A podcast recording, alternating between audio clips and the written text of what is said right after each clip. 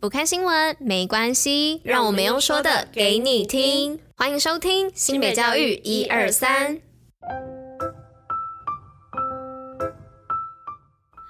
Hello，大家吃饭了吗？我是珍珍，我是拉拉，大家午安，午安。今天是六月三十号，礼拜五，新北教育一二三的第三百零五集，同时也是第三季的第一百一十六集哟。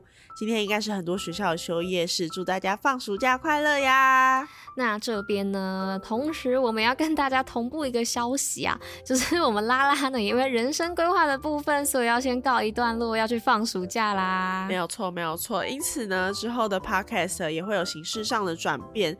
那在正式转变之前，会有珍珍扛下这个主持棒。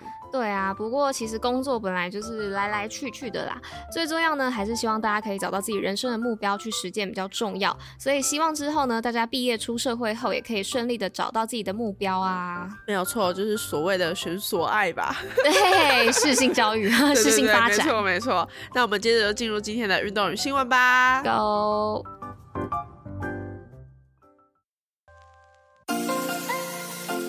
新北运动抱抱乐。那些运动包包乐的部分呢，是要来报新北为世大运选手加油抽奖活动。那世大运倒数三十天，抢档活动呢，在这里为选手加油。那新北运动据点的脸书粉丝专页呢，还可以抽好礼哦。那两年一次的世界大学运动会原定在二零二一年于成都举行，但因为受到疫情的影响哦，延期到今年，将在七月二十八号点燃战火。那新北市呢，有多位的精英好手入选代表队，积极备战，为中华队争取佳绩。那大家呢，可以。一起应援新北好手，完成指定任务呢，还有机会带走好礼哦。那这么好康，怎么可以错过呢？一起来解锁完成任务吧。那活动的时间呢，是即日起到八月八号礼拜二的晚上二十三点五十九分。活动办法的部分呢，第一步是当然先追踪我们的新北运动据点，再来第二步呢是找到贴文按赞并分享哦，就是新北卫视大运选手加油的这一篇。然后呢，第三步就是在该则贴文下留言想对选手加油跟鼓励的话，并 tag 一位好友，这样就完成啦。那活动呢将抽出十八位的幸运儿哦，那有 HomePod Mini 一名，还有好礼吉祥券一千五百元两名，以及 Nike Jordan 的鞋盒包十五名哦。那心动不如赶快行动哦，赶快搜寻新北运动据点的粉丝专业留言区。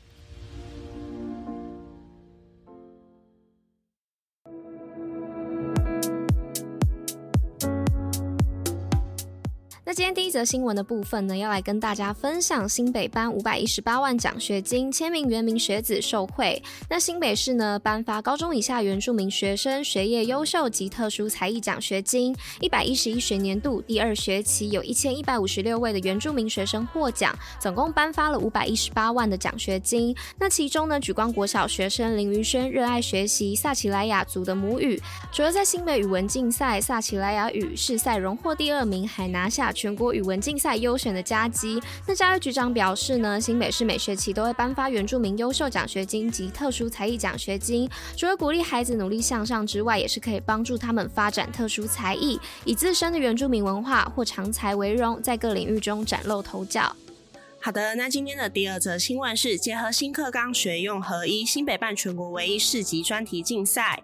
新北市结合新课纲及学用合一的精神，办理全国唯一市级专题实作竞赛。今年度竞争激烈，专题及创意两组，共计一百二十七件作品，较去年九十件大幅成长。新北市以四年八亿翻倍经费推动新北 Number One 技职六点零世界顶尖人才技职教育政策白皮书，持续办理各项竞赛、营队、课程及活动，让孩子找到自我优势，丰富学习历程档案，全方位引导技职学生迈向未来，成为世界顶尖人才。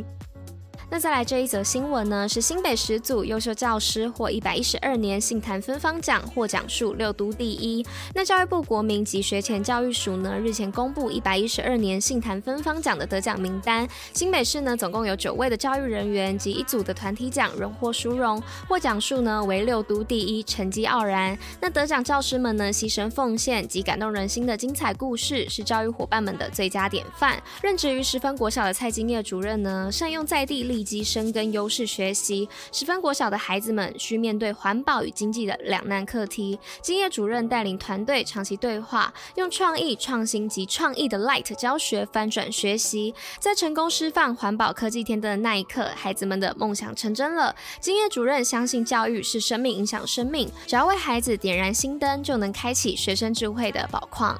好的，那今天的最后一则新闻是新北四十二校活化教学成果展新意，展现学生高品质的学习。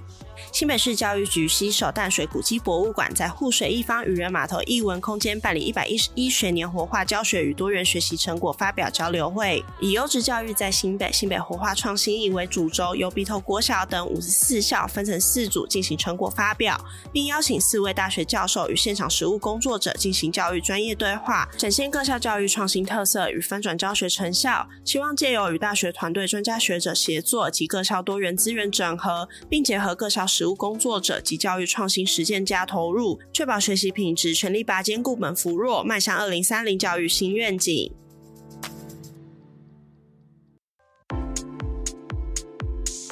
西北教育小教室，知识补铁站。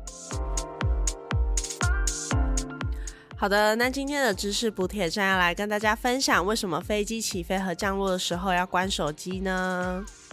那早在一九九一年呢、美国联邦通讯委员会就已经实施了一项规定，就是禁止在飞机上使用手机，因为通讯器材的无线电波可能会对舱压、磁向、导航和地空通信等系统造成影响。但随着越来越进步的航机电子基建技术，小型的通讯器材呢，像是手机或是平板电脑所发出的电磁波已经不能再干扰航机了。但是较大型的通讯器材，像是电脑，部分电波呢，还是就会有可能造成干扰。如今啊，许多航空公司啊已经对此条例放宽，乘客呢就不需要在航班起飞及降落的时段关闭手机或是平板电脑等等器材。不过手提电话等通讯器材呢必须设定至飞行模式，并关掉无线上网及蓝牙的功能。可是这条例呢并不适用于所有的航空公司哦，所以呢当机组人员要求你关掉电讯器材时，大家还是要遵守哦。好的，那以上呢就是今天的知识补帖站。那今天的新北教育一二三第三百零五集就到这里啦，我们下周见，拜拜，下周胜真真啦，大家拜拜。